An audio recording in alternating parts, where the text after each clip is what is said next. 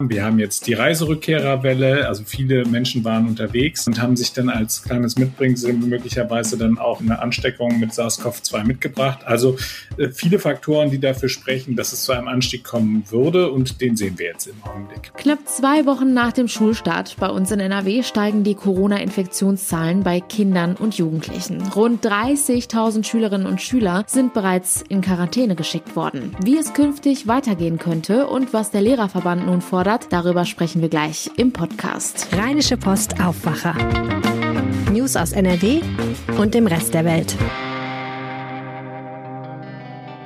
Mit Julia Marchese, schön, dass ihr zuhört. Wenn ihr regelmäßig den Aufwacher hört, dann habt ihr wahrscheinlich schon gemerkt, dass wir im Moment ein bisschen anders klingen. Wir haben gerade nur ein großes Thema, über das wir sprechen, dafür aber immer etwas ausführlicher. Das liegt daran, dass im Team gerade noch Urlaub gemacht wird, aber in wenigen Tagen hört ihr uns wieder wie gewohnt mit den wichtigsten Themen in voller Länge. Kommen wir nun zu unserem heutigen Top-Thema. Seit rund zwei Wochen sind die Sommerferien in NRW vorbei und Schülerinnen und Schüler können endlich wieder zurück in den Präsenzunterricht. Soweit, so gut, aber schon diese kurze Zeit reicht für immer weiter steigende Corona-Infektionen. Tausende Schülerinnen und Schüler in NRW befinden sich deshalb in Quarantäne. Trotz der Situation wird aktuell weiterhin am Präsenzunterricht festgehalten. Wie genau und mit welchen Maßnahmen der jetzt aber weiterhin umgesetzt werden soll, vor allem in Hinblick auf die Quarantäneregelungen, darüber streiten Politik und Verbände. Über die Einzelheiten spreche ich jetzt mit unserem Chefkorrespondenten für Landespolitik, Maximilian Plück. Hi. Hallo, grüß dich. Tausende Schülerinnen und Schüler sind aktuell in NRW in Quarantäne. War das zu erwarten? Man muss das so sagen, weil wir einfach noch nicht den Impffortschritt haben, den wir uns gewünscht hätten. Und deswegen ähm, war es so zu erwarten. Zu, hinzu kommt eben auch noch, dass wir äh, keine flächendeckenden ähm, Luftfiltergeräte in den Klassen haben. Wir haben jetzt die Reiserückkehrerwelle, also viele Menschen waren unterwegs äh, und haben sich dann als kleines Mitbringsel möglicherweise dann auch äh, eine Ansteckung mit SARS-CoV-2 mitgebracht. Also äh, viele Faktoren, die dafür sprechen, dass es halt eben, ähm, dass es zu einem Anstieg kommen würde und den sehen wir jetzt im Augenblick. Hm. Ja, und für einige Schülerinnen und Schüler ging es jetzt nach wenigen Tagen Schule schon in die Quarantäne. Wie genau wird das denn jetzt gerade gehandhabt? Also welche Regelungen gelten da? Also das ist anders, als wenn ich jetzt beispielsweise aus dem Urlaub zurückkomme. Wenn ich aus dem Urlaub zurückkomme, kann ich mich nach fünf Tagen mit einem ähm, negativen Test äh, freitesten aus der Quarantäne. Das ist für Schüler nicht möglich. Also diese Regelung hat keinen Einzug gefunden in die äh, bestehende Verordnung und insofern müssen Schüler, wenn sie denn äh, Kontakt zu einem äh, positiv getesteten Mitschüler oder einem positiv getesteten Lehrer haben, äh, dann anschließend für 14 Tage in Quarantäne. Jetzt muss man genau hinschauen. Die Landesregierung hat es eigentlich so angelegt, dass sie gesagt hat, nur diejenigen äh, Schüler, die dann wirklich auch im direkten Umfeld waren. Ähm, da hören wir aber jetzt eben schon aus der Praxis, dass äh, das häufig gar nicht mehr äh, so angewandt wird, sondern dass einfach gleich ganze Klassenverbände in die Quarantäne geschickt werden. Was sagen denn die Lehrerinnen und Lehrer zu diesem Vorgehen und der aktuellen Situation? Ich habe gestern mit dem Präsidenten des Nordrhein-Westfälischen Lehrerverbandes, Andreas Bartsch, gesprochen und der hat ein Umdenken gefordert. Also der hat gesagt, es sei für ihn ein Unding, dass eben ähm, der Mallorca-Urlauber dann einfach sich nach fünf Tagen mit einem äh, Test freitesten könnte und ähm, die, die Schüler dann jetzt 14 Tage zu Hause säßen. Ähm, da hat er gesagt, äh, Schüler sollten eben auch nach vier bis fünf Tagen mit einem PCR-Test, das muss man nochmal unterstreichen, mit einem PCR-Test wieder aus der Quarantäne entlassen werden können. Er hat sich nicht jetzt nur auf die Quarantäne bezogen, sondern er hat auch weitergehende Forderungen gestellt. Ähm, beispielsweise hat er gesagt, dass es eben jetzt diese Luftfiltergeräte auch großflächig geben müsse. Und ähm, er hat auch gesagt, wir müssen einfach auch eben in den Schulen mehr äh, Tempo beim Impfen an den Tag legen. Und dazu hatte er einen, einen Vorschlag gemacht und hat gesagt, äh, diese mobilen Impfteams, die jetzt auch äh, auf den Weg geschickt werden, um die Schüler eben vor Ort zu impfen, die sollten länger bleiben, also auch nach Schulschluss äh, an den Schulen bleiben, damit dort eben dann auch die Eltern, ähm, wenn sie Feierabend haben, äh, hinkommen können, sich beraten lassen können und dann eben ähm, dann auch ihre jüngeren Kinder äh, impfen lassen können. Da scheint es offensichtlich immer noch große Vorbehalte zu geben. Kinder unter zwölf Jahren sind damit aber nicht gemeint, oder? Nee, da sind die Kinder äh, gemeint ab zwölf Jahren. Also das ist, äh, wir haben ja immer noch sozusagen die Empfehlung der STIKO, dass halt eben ab zwölf ähm, aufwärts geimpft äh, wird. Und ähm, insofern, also äh, sind da ausgerechnet jetzt halt eben die gemeint zwischen ab zwölf bis halt eben zum Abitur.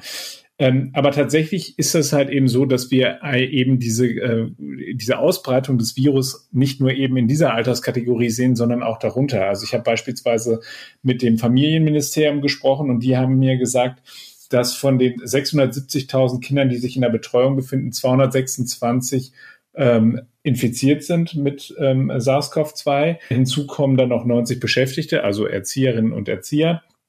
Und ähm, dass man sagen muss, wenn man jetzt auf den äh, August zurückschaut, dann waren also im Durchschnitt äh, an jedem Werktag 54 Einrichtungen entweder teilweise und rund fünf Einrichtungen komplett geschlossen. Also das ist, es gibt da nur so diese etwas schwierige Durchschnittsbetrachtung. Da gibt es jetzt keine kompletten Zahlen, weil es einfach auch ein, ein, äh, eine bessere Vergleichbarkeit eben für das Ministerium bringt. Ähm, genau. Und dann, wenn wir jetzt in den Schulbereich schauen, dann sind die Zahlen etwas dramatischer. Ähm, da reden wir davon, dass derzeit 30.000 Schüler in Quarantäne geschickt worden sind. Äh, und in 6.561 Fällen hat sich eben die Corona-Infektion auch bestätigt. Hm, okay, also das sind schon echt hohe Zahlen. Experten warnen ja sogar vor einer sogenannten Durchseuchung der Kinder. Kann man das so sagen, beziehungsweise muss man das tatsächlich befürchten? Also wir befinden uns tatsächlich am Anfang genau von diesem Prozess. Äh, früher war man ja äh, der Ansicht, dass man das einfach machen könne. Äh, allerdings ist in den vergangenen Tagen und Wochen ja auch immer häufiger über das Phänomen Long Covid gesprochen worden. Und ähm, da gibt es auch große Bedenken, beispielsweise von Seiten der Opposition, die gesagt hat, die Landesregierung lege hier die Hände in den Schoß äh, und spiele mehr oder minder mit der Gesundheit der Kinder, äh, wenn sie dem einfach tatenlos zusieht. Deswegen gibt es jetzt auch ähm, eine für Donnerstag beantragte Sondersitzung des Plenums. Also der Landtag wird zusammentreten und sich mit den äh, gestiegenen Zahlen, insbesondere im Bereich der Kinder und Jugendlichen, beschäftigen. Also dieses Thema wird noch äh, für ordentlich Zündstoff hier bei uns im Land sorgen. Wagen wir mal einen Blick in den Herbst. Da sahen ja in der Vergangenheit die Prognosen, was das Infektions Migrationsgeschehen angeht, nicht immer so gut aus. Was könnte uns denn da jetzt erwarten? Also die Frage ist, ähm, man muss ja immer sehen, dass Schulen ja kein in sich geschlossenes System sind. Also wir, wir reden ja darüber, dass, dass Menschen ähm, rein und rausgehen und dass sie halt eben Kontakt auch noch über den Schulalltag äh, hinaus haben. Wir haben ja schon mal Anfang der Woche darüber gesprochen, dass wir eine Diskussion bekommen werden zum Thema 2G. Und da bin ich ziemlich sicher, dass uns das auch ereilen wird. Also, dass, dass diese Diskussion jetzt weiter Fahrt aufnimmt und dann eben immer mit der Begründung, wir haben halt eben die Kinder unter zwölf Jahren, die wir nicht impfen lassen können. Und dann müssen halt eben alle anderen Solidarität zeigen. Das heißt also 2G jetzt nicht nur in Bezug auf die Schulen, sondern sozusagen ein Beitrag der Solidarität der Älteren, wenn sie sich halt eben in den Freizeitbereich begeben, ähm, dass sie dann eben was dafür tun, um eben die Kinder, die dann halt eben zu Hause sind und eben in die Schule gehen und dort natürlich halt eben engen Kontakt haben und sich auch nicht so einfach aus dem Weg gehen können, wie das möglicherweise die Menschen im Homeoffice tun können. Ähm, da werden wir äh, drängendere Forderungen danach erleben und ich glaube, dass es eine Frage von Wochen ist, ehe wir halt eben tatsächlich die Diskussion haben, dass 2G auch bei uns eingeführt wird. Sagt Maximilian Plück. Vielen herzlichen Dank. Sehr gerne. Wie schon angesprochen, findet am Donnerstag eine Sondersitzung des NRW-Landtags statt, um über den Schutz von Kindern und Jugendlichen in der Pandemie zu diskutieren. Über die aktuellen Entwicklungen zu diesem Thema halten wir euch natürlich auf RP Online auf dem Laufenden.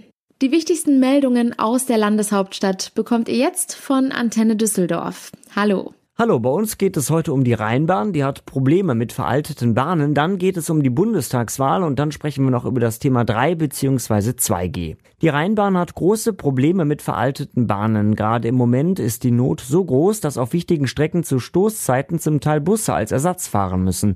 Betroffen sind die Linien U77 und U78. Bis spätestens November soll sich die Situation wieder verbessern, heißt es von der Rheinbahn. Mehr dazu von meinem Kollegen Dennis Krollmann. Wenn morgens und nachmittags viele Schüler unterwegs sind, dann fahren die Bahnen auf diesen Linien alle fünf Minuten. Das geht jetzt nicht mehr, weil zu viele Bahnen kaputt sind. Deswegen wechseln sich jetzt Busse und Bahnen ab, um den Fünf-Minuten-Takt zu halten. Wenn mittlerweile über zehn Bahnen ausfallen, dann lässt sich das nicht so einfach auffangen, heißt es aus dem Umfeld der Rheinbahn. Schon seit Jahren sollten neue Bahnen fahren, doch aufgrund der hohen Nachfrage hat der Hersteller Bombardier massive Lieferschwierigkeiten. Bei der Bundestagswahl gibt es in diesem Jahr einen regelrechten Boom bei der Briefwahl. Alleine in Düsseldorf haben sie schon rund 100.000 Menschen beantragt. Tendenz steigend. Das kann durchaus Einfluss auf das Wahlergebnis haben, sagt unser Politikexperte Stefan Marschall von der Heine-Uni, je nachdem, zu welchem Zeitpunkt des Wahlkampfs wir in den nächsten Wochen unser Kreuzchen machen. Die Briefwahl führt dazu, dass wir jetzt nicht äh, einen Wahltag haben, sondern Wahlwochen. Und äh, es ist so, dass sich die Atmosphäre und die Stimmung ja nahezu wöchentlich ändert. Und von daher kann es sehr unterschiedlich nun sein, wie diese Atmosphäre, die Stimmung auf äh, die Stimmabgabe wirkt, je nachdem, wann man den Briefwahl durchführt. Neben den wechselnden Themen und Parteitaktiken seien aber nach wie vor auch die Sachfragen für den Wahlkampf entscheidend, so Marschall weiter. Wichtige Themen seien dabei nach wie vor die Corona- und die Klimapolitik. Die Stadtoberhäupter in NRW haben sich für eine 2G-Regel ausgesprochen. Auch Oberbürgermeister Stefan Keller hatte letzte Woche gesagt, dass er Hamburgs Weg statt 3G 2G gut findet. 2G bedeutet, dass überall, wo jetzt in Düsseldorf 3G gilt, also Zugang für Geimpfte und Genesene und negativ Getestete, da nur noch Geimpfte und Genesene reinkämen. Thorsten Hellwig vom Hotel- und Gaststättenverband DeHoga NRW hält das für falsch. Natürlich liegt es in unserem ureigensten Interesse, dass möglichst viele Menschen geimpft sind, aber die Verantwortung, dass Menschen sich impfen lassen, darf nicht auf Gastronomie und Hotellerie übertragen werden. Durch die 2G-Regel würde eine Impfpflicht durch die Hintertür eingeführt, so Hellwig weiter. Aber Hellwig betont auch, dass die Gastrobranche sich wünscht, dass sich deutlich mehr Menschen impfen lassen als bisher. Das sei der einzige Weg zurück zur Normalität wie vor Corona. Und soweit der Überblick aus Düsseldorf. Mehr Nachrichten gibt es auch immer um halb bei uns im Radio und rund um die Uhr auf unserer Homepage antennedüsseldorf.de. Vielen Dank. Und diese Themen sind heute außerdem noch wichtig. Die Gewerkschaft Deutscher Lokomotivführer, kurz GDL, hat erneut einen Bahnstreik angekündigt. Bahnkunden müssen sich von Donnerstag an auf den bislang längsten Streik dieser Tarifrunde einstellen. Für fünf Tage, also bis zum darauffolgenden Dienstag um zwei Uhr nachts, will die Gewerkschaft den Bahnverkehr lahmlegen. Das kündigte GDL-Chef Klaus Wieselski gestern in Frankfurt an. Damit ist beim dritten Streik innerhalb weniger Wochen nun im Personenverkehr Verkehr auch ein Wochenende betroffen. Die schwere Explosion in der Leverkusener Sondermüllverbrennungsanlage mit sieben Toten könnte durch eine chemische Reaktion des Abfalls ausgelöst worden sein. Nach Angaben der Bezirksregierung Köln geht aus einem ersten Zwischenbericht eines Sachverständigen hervor, dass vermutlich eine chemische Reaktion des Abfalls mit zunehmender Temperatur zu einem rapide ansteigenden Überdruck im Lagertank geführt habe. Dieser Überdruck habe trotz der Sicherheitssysteme des Tanks nicht mehr abgebaut werden können. Dem Zerplatzen des Tanks folgte dann wahrscheinlich eine Zündung der entstandenen Explosionswolke und dadurch der anschließende Brand. Nach mehrjähriger Verschiebung präsentiert die Stadt Düsseldorf heute erstmals ihre umstrittene Ausstellung zu dem jüdischen Kunsthändler Max Stern. Oberbürgermeister Stefan Keller stellt die Ausstellung Entrechtet und beraubt der Kunsthändler Max Stern zusammen mit den beteiligten Düsseldorfer Fachleuten vor. Für Besucherinnen und Besucher eröffnet die Ausstellung dann ab dem 1. September und ist bis zum 30. Januar 2022 im Stadtmuseum zu sehen. Zum Schluss noch der kurze Blick aufs Wetter. Und das sieht ein bisschen besser aus als die letzten Tage. Es bleibt zumindest schon mal überwiegend trocken. Zwischendurch kommt auch mal die Sonne durch. Die Temperaturen steigen dann im Tagesverlauf auf 19 bis 23 Grad. Der Tag morgen beginnt dann mit einem Wechsel aus Sonne und Wolken. Es bleibt aber voraussichtlich trocken. Die Höchsttemperatur liegt auch hier zwischen milden 19 und 22 Grad. Und das war der Aufwacher vom 31. August. Wenn ihr keine Folge mehr verpassen wollt, dann abonniert uns gerne in eurer Podcast-App und bei Fragen, Feedback oder Anregungen, da freuen wir uns immer über eine Mail an aufwacher.rp-online.de. Und jetzt wünsche ich euch einen schönen Tag. Ciao! Mehr Nachrichten aus NRW gibt's jederzeit auf RP Online. rp-online.de